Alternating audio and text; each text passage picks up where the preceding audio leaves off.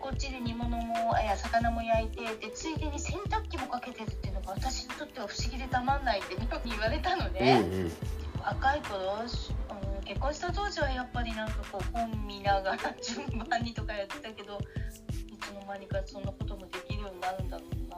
うん、でそんなこともできるようになってることでもないんですよね。そうなんだよね。そう。だからできることやからでできるできないじゃないけど自分の中にある才能があるからそこに目が行くだけですよね。そっかそっかそういうカタカナで何にも関係ない子やったらそんなとこ見もしませんよ。なるほどねうん、そこに感知するということは自分の中にそれがあるということですよね。あーそっかそっかそっかなるほどなるほどそれだけですよ。反応するということはそうですよね。そうだよね興味のないことは全然そう旦那なんかそんなとこ何も見てないわけやからね。お前すごいなこれやってあれやって言うて感心するよ言ってそんな言わへんわけやから。だから人は興味のあるところしか反応しないし興味のあるところっていうのは苦手だ。私には絶対できないっていうところかあ私もこれやってみようっていうところかあ楽しそうだわなのか楽しそうだけど私にはできないわとかもうそのどっちかだけなんですよ。でも反応しているということはあるということですよそれが。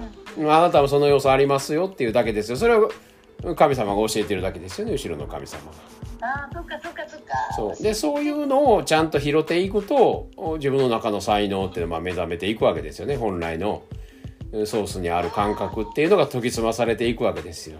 だから全部無駄じゃないですよ。なんか使命につながってることなんですよ。反応することってね。人に言われたことに反応するのも何かあるわけですよね。あいつに言われて腹立った。もそうやしあの人羨ましいわ。もそうやし。全部自分の中に何かあるだけですよ。何にもなかったら何の反応もしないですよ。何の興味も湧かない。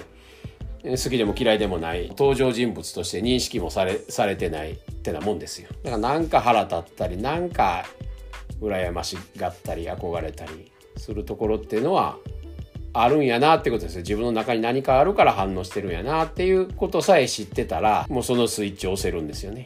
あなんか反応したなってだけですよ。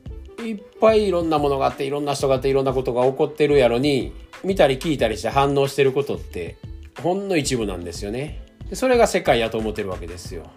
それこそ星野源と楽器が結婚したみたいなわーわー言うてる人がおるかと思えば誰も何の反応もしない。っていうのもあるわけで。それ誰なんですか？もあるしそんなニュースさえ聞かないっていうのもありますよね。聞いたってそれ誰ですかってなるし。要するに聞かないですよね。興味がななければなけりゃ。そうだね入ってこないね。興味があるということは何かあるんですよそこに。そんなもん星野源と楽器の結婚に何があるんですかってなもんやけど。まあそんなんはただの暇つぶしかもしれませんよね。使命とは何のつながりもない、うん、でほとんどの人はそのただの暇つぶしの方にワーキャー言うて反応してそこに時間取られてるだけなんでねそんな関係ない芸能人のニュース一生懸命見たりして時間費やして暇つぶししてるっていうのがまあほとんどなわけですよね。本当に自分のソースが反応して好きとか大嫌いとかなってるところをちゃんと見ていったらどんどん研ぎ澄まされるはずですよね。本来の自分の使命のとこにね。特に大好きと大嫌いはね。